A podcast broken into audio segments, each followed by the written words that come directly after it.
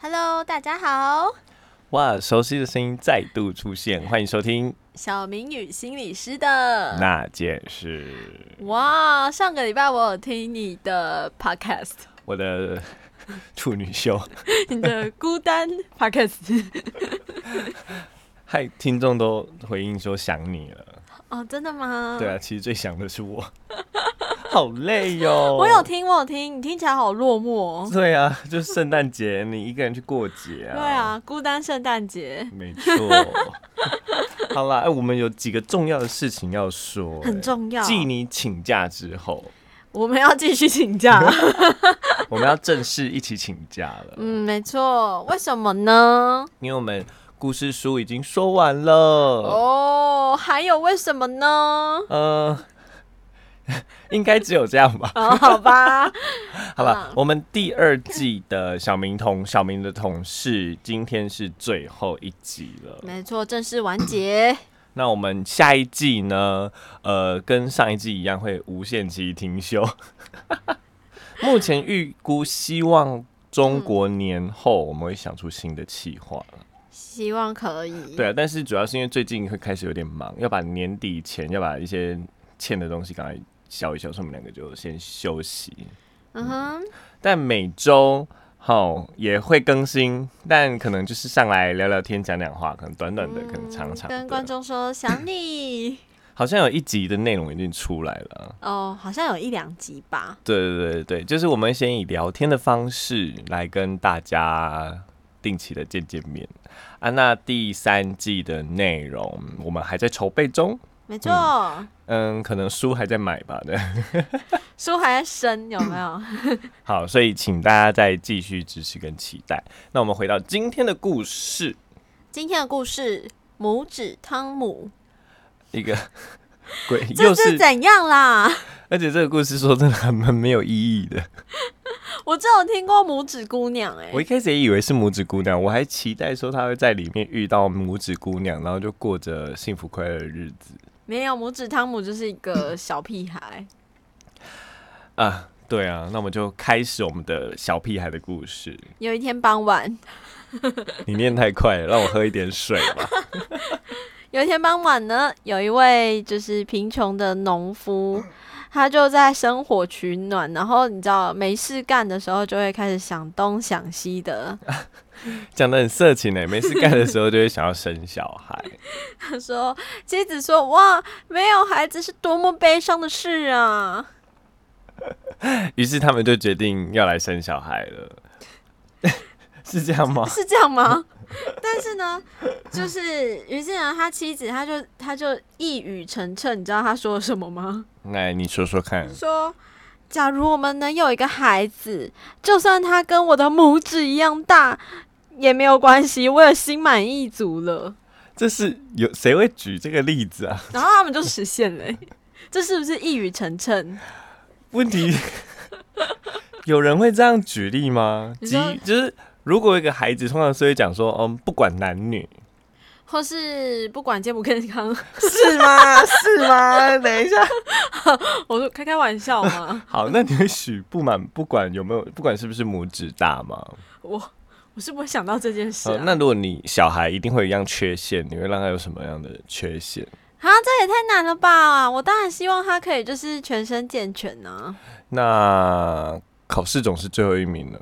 这样也不行诶、他这样智智商不足诶、欸我会有点困扰。那那不行，你一定要选一个。那断一只手指好 了，好像这好像比较可以，可是这这做帮妈我帮妈你选真的会心疼帮。我帮你选秃头，呃，四四十岁过后吗？没有就少年秃。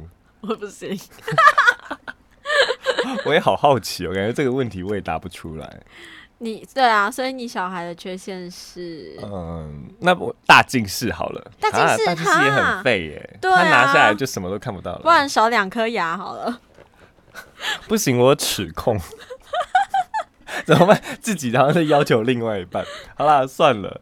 于是他们真的就怀孕了，然后在七个月后，竟然真的只生下了一个拇指大的小孩。不过麻雀虽小，五脏俱全。这个小孩虽你然确拇定指这是大，他们生出来的吗？ 不然他自己钻进去的吗？他不是啊是怀这样生出来很没感觉。 就是，但是你知哎耶道怀孕要生的时候要，嗯，要看它那个那边是几指开，对，它只要一指开就可以出来嘞、好可怕哦，拇指大，好小哦，这样好像就不用开就可以生了，就它像比它比巴掌还要小， 好恶 哦。 所以他排了一颗大鸡蛋，然后里面藏了我们的汤姆。好汤啊，姆于是他就因为他长得只有拇指大，于是就叫他拇指汤姆。嗯，那虽然它吃的很多，但它仍然没有长大，而且它跟刚生出来的时候一模一样哦，就是一样大小。 对，一样就只有一个麻麻麻，不是麻竹，一个拇指。 好，有一天呢，啊，反正他就长长了嘛，生活就这样过着。然后有一天呢，农夫正准备前往森林去砍柴，嗯，爸爸就许愿说啊，好希望有人可以替我驾一辆马车哦哎、。这时候拇指汤姆自告奋勇说：“嘿，爸爸，我来。然后农夫就笑说：“呵，你可以吗？你晓得连马缰都握不好呢。””对啊，他应该只是会帮马会当成跳蚤，然后把它踢走吧。但是拇指汤姆他一样很有自信的说：“哈，那也没关系啊，爸爸，让妈妈帮我套好马具，我就坐在马的耳朵里，告诉他要往哪儿走。”那于是拇指汤姆他就顺利的把马呢，就是带到了爸爸的面前，对，而且你知道他用的方法其实蛮烂的，他就在他耳边呵呵哈哈的对，他就在马的耳朵那边哈哈，然后马就会向右跑，然后呵呵，然后马就向左跑， 然后咕咕，马就向前冲。 哎、这真的是书上写的，我刚刚还以为我在乱念。让我想到以前看那个《还珠格格》 啊，然后我就看他们在驾马的时候都要说驾哦，然后驭对对，刹这车样的时候绿。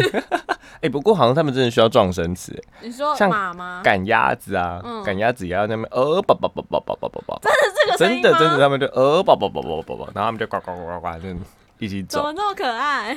我我怀疑他们应该对声音应该没感觉吧，只是看看到有人跑过去，然后跟着跑而已。对，啊，所以只是我们人类想要发出声因音，为你，看牧羊犬也不会咩咩叫啊，所以牧羊下次要更有效，就要咩咩的赶 吗？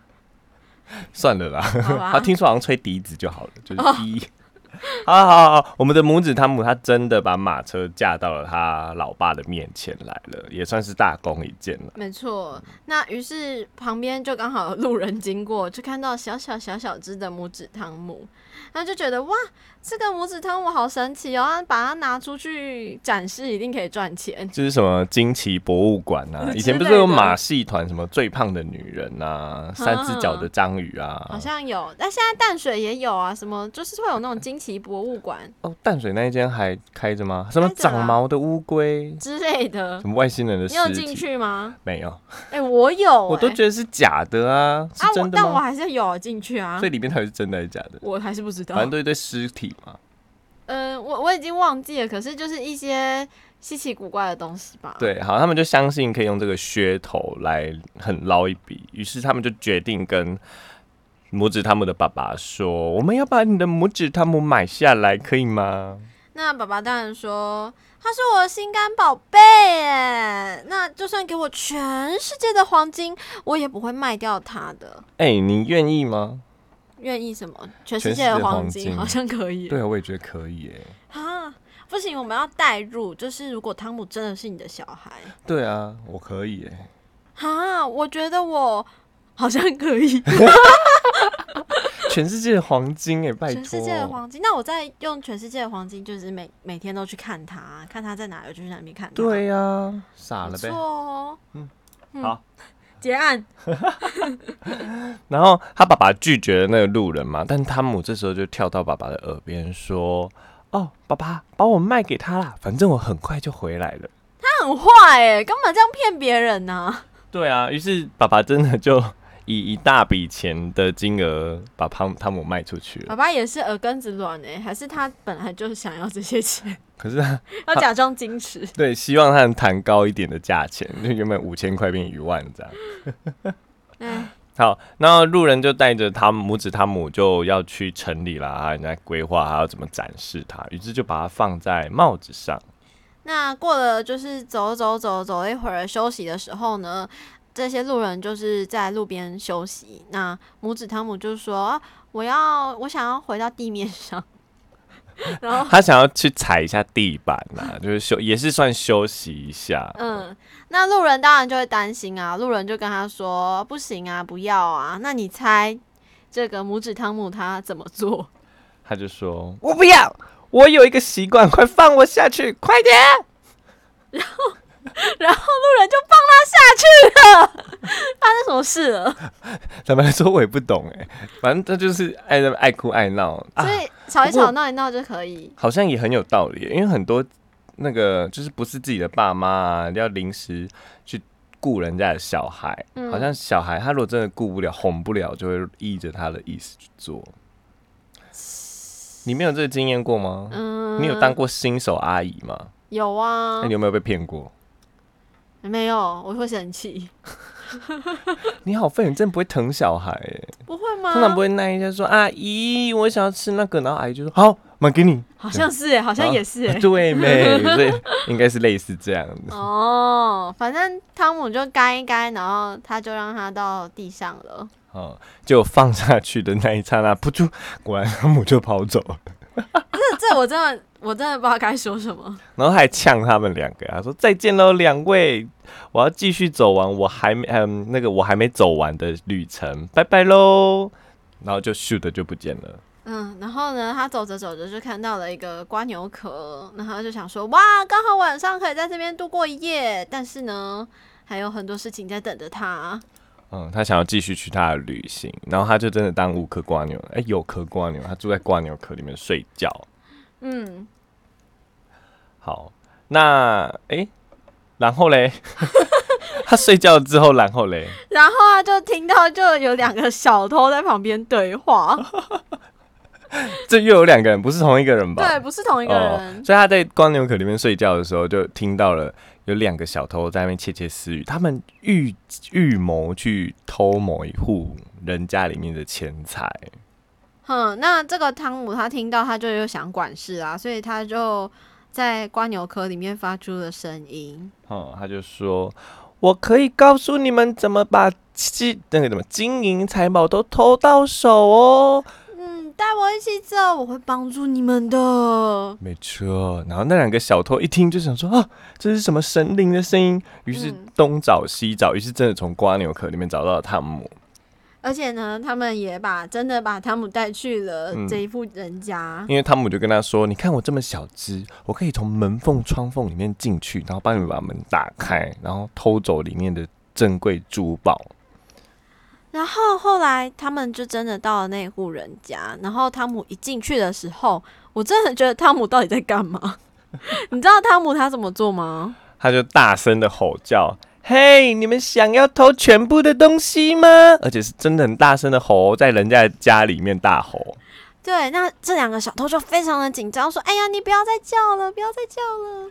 结果果真，屋主就起来了。”起来的时候就发现了这两个小偷儿。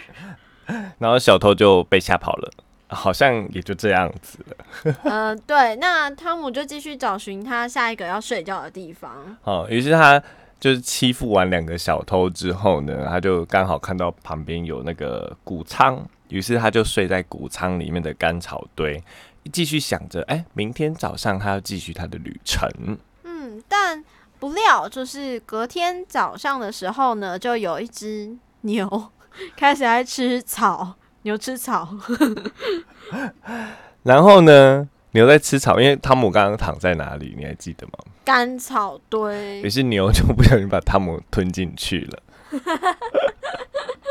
然后因为在牛的嘴巴里面，汤姆怕被咬碎，嗯于是他就赶快直接滑进去他的食道，直接到他的胃里面去。嗯可是汤姆也是蛮聪明的欸、你说关于不要被咬到吗？对啊，要说我就睡死，可能起来真的断了一只手之类的。好恐怖！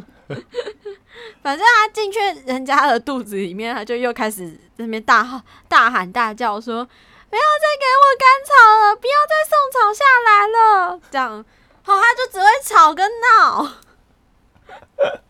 然后啊，这时候那个牛的主人他听到那个声音说：“哦，天哪，我的牛会讲话哎、而且他竟然一边吃草一边说不要再吃草，不要再给他草了。他然以为后，他遇到了会说话的母牛。但他后来发现这个声音跟昨天晚上的那个小偷闯进来的声音是同一个、欸，诶，对于是，诶，然后嘞，反正他就是继续说，不要再给我甘草了，不要再给我甘草他了。都被发现了，怎么没有换个步数啊？就是我就是觉得他全部都用这一招啊，我不行。好，然后那那个那个牛的主人呢，他虽然觉得那个声音是一样的，但他也不知道到底是发生什么事，于是他感到很害怕。他说：“天哪，这会说话的母牛真的是太恐怖了！”一定是魔鬼，然后他就把牛杀了。好可怜的牛， 那只牛真的很可怜。对，终于出现一个无辜受害者了、诶不是前面其实我都觉得是无辜的啦，没有吧？他前面不是都在伸张正义吗？除了小偷以外，我觉得像第一组路人也只是有啊，他是人口贩子、诶他能算人吗？他只有拇指大哎、哦，你怎么可以这样？你鄙视侏儒？ 没侏儒这么小只 吗？说不定这只世界上真的有小豆人。反正牛就这样被杀死了。嗯，然后死了之后呢，牛的胃呢就被丢到了垃圾场里面。然后汤姆原本想说啊，它可以跑出来了，嗯，结果殊不知，就在它快要跑出来的时候，有一只饥饿的野狼刚好经过那个牛胃，就把牛胃给吃进去了。整个吃掉。汤姆也连着又换到下一个人的胃里面了。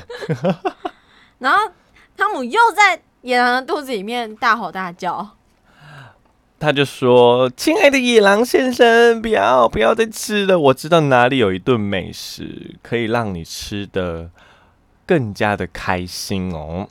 于是大野狼迫不及待的对着自己的肚子说：“在哪里？在哪里？””他都不困惑吗？我也不懂，不是这整个故事都让我很困惑好。然后汤姆就说：“我大跟你讲在哪里，你只要带我去，那里就有蛋糕、腌肉、香肠，能让你吃到饱哦。那野狼当然就很笨，然后就相信他，然后就到了这个地方是哪里呀、”是汤姆的家的厨房里。哇，他进去之后呢，他又继续叫了。他呢，因为已经汤姆呃，应该说野狼已经到了汤姆家的厨房了嘛，于是他就开始大吼大叫：“喂，快快啦！救命啊！救命啊！”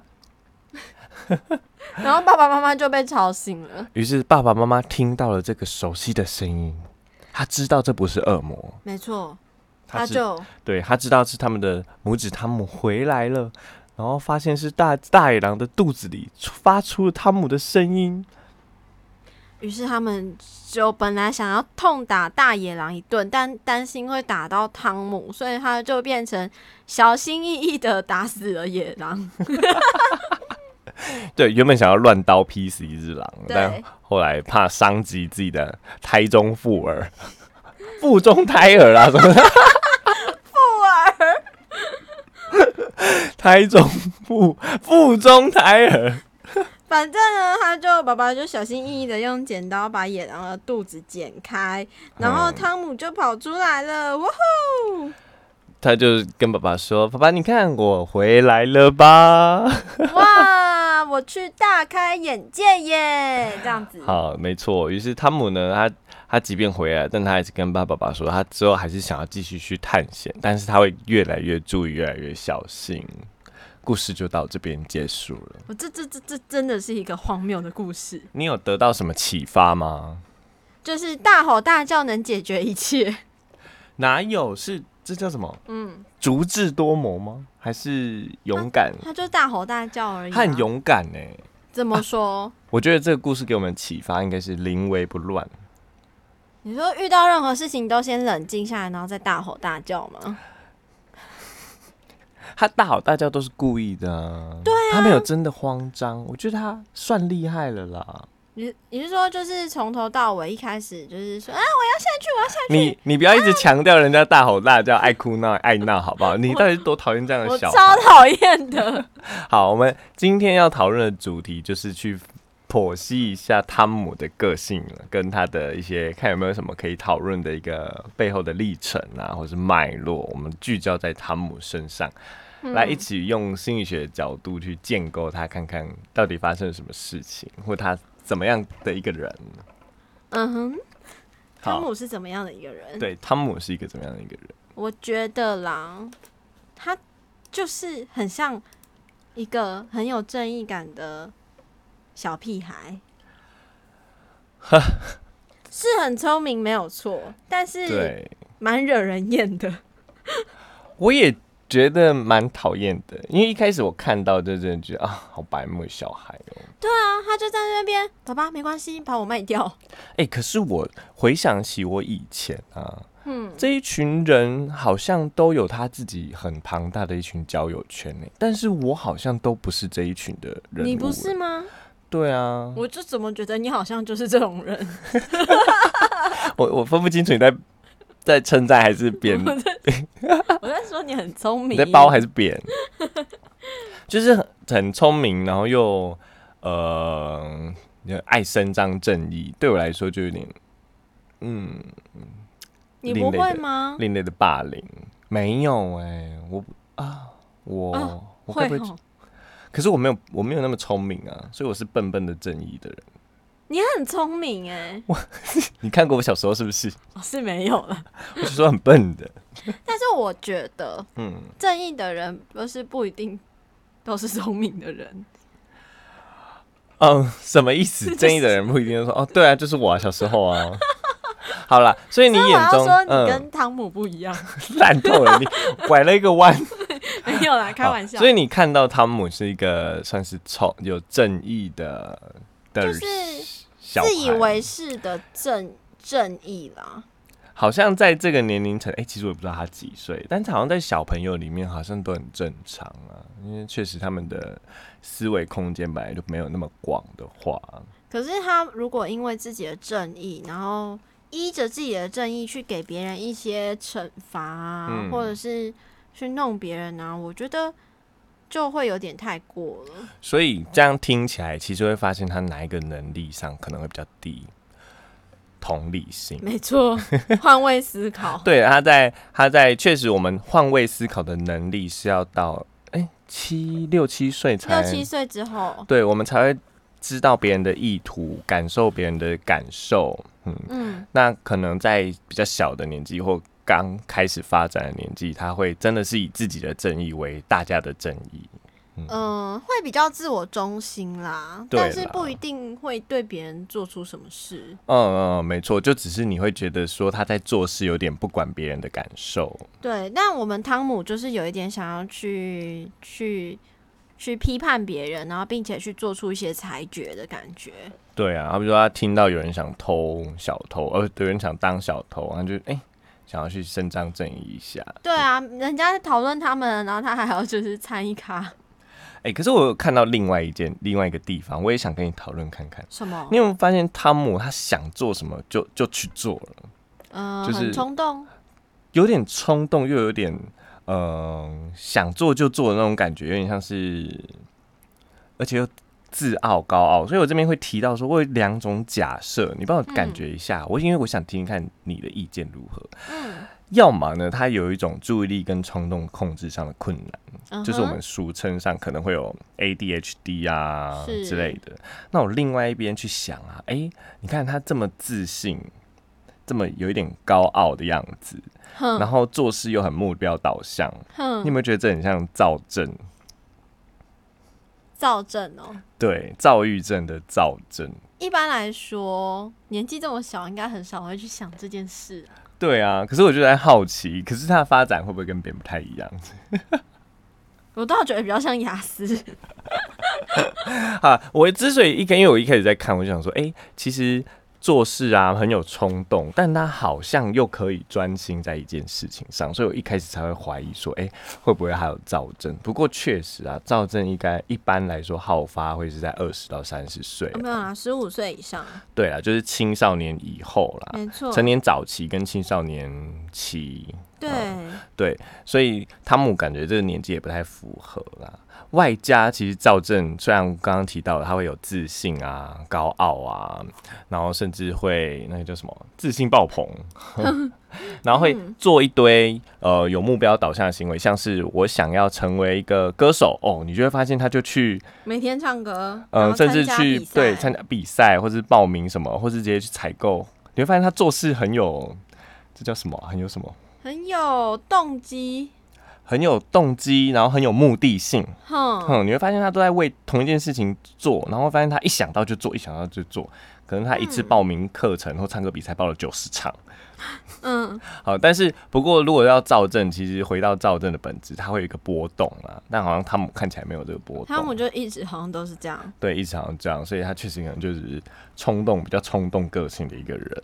嗯，然后又有很多正义呀、然后想，我觉得他会有一种想要当那个审判者的感觉。我觉得你是坏人，所以我要给你惩罚嗯，的那种感觉。所以我也从这个角度去想，我也在想说，诶，其实汤姆他本身从小就很小一只，嗯所以他相较的在成长的过程中，可能比较少有权力的感觉。诶、可所以是嗯我觉得反而是他是父母求来的小宝贝，所以父母都很顺着他、欸诶，顺着他归归顺着他啊，但你自己想，他连马的缰绳都提不起，嗯哼，他连马具都没办法自己安装，得妈妈安，然后还得妈妈帮他放到马的耳朵里面。就其实，即便他得到很多的宠爱，但可能生现实多数啦。我在怀疑，这不是一定哈，在嗯怀疑说，哎、他可能有很多事情都换来蛮多的一些无力感，所以哇，退而求其，次，可能会有一些权利上的需求。就回到你刚刚讲，哎、他当一个仲裁者，嗯嗯，哼，所以可能就会变得比较正义感。哦，有可能呢、不过这也是乱猜测的啦。但我觉得说的很有道理，就是如果从他对，就是毕竟他的 size 跟正常人比起来就是很小，所以有很多事情他可能是无法掌控的。那相对来说，他就会有一种需求是需要去掌控这一切。嗯，可能会反映在另外一个层次里面。嗯，像有些人，像之前我们提到的家暴，还有记得吗？是他在职场啊，跟社会压力下，可能都获得不到那个权利，那他可能会诉诸一种暴力的支配，嗯好、或是突发奇想。那你觉得汤姆还有什么特别让你有兴趣的地方吗？哼，嗯，我觉得他的冲动是不太会去顾虑后果的，其实。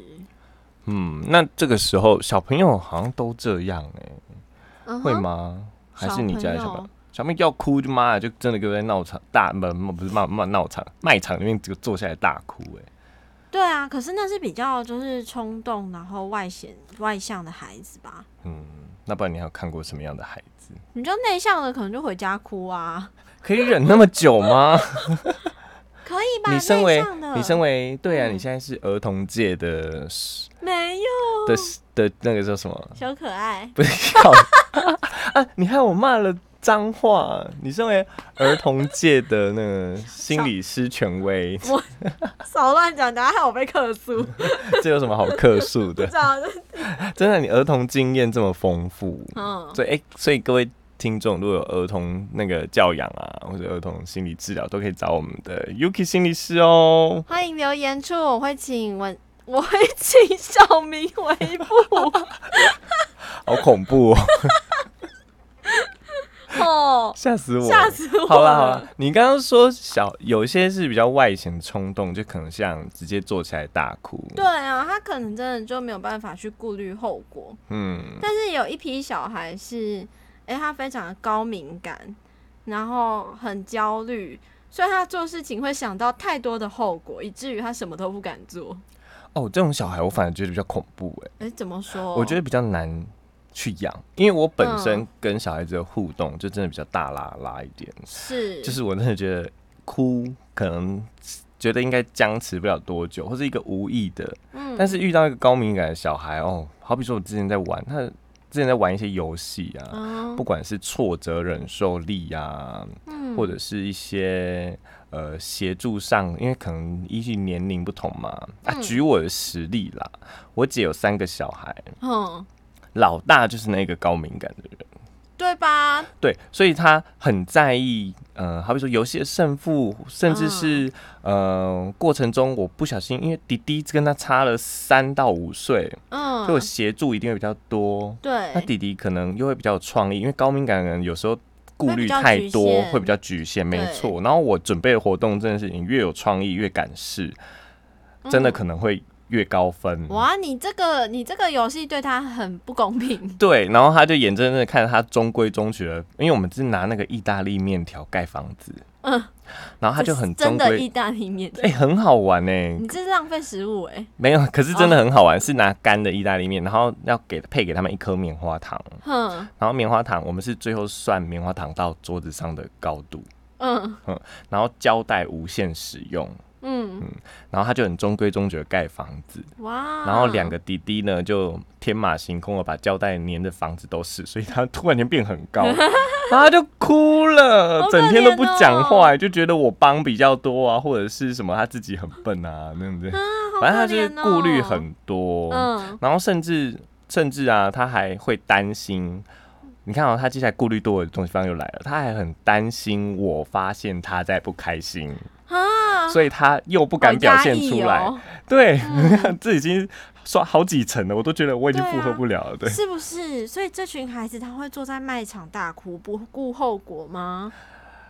哦，但真的很，但他一定会表现出异于平常的样 子，只是很难哄。对，会不好。其实这类孩子他会比较不好亲近啊，说实在的，哦，没嗯错。可不过确实啊，我目前你有一些好的方式吗？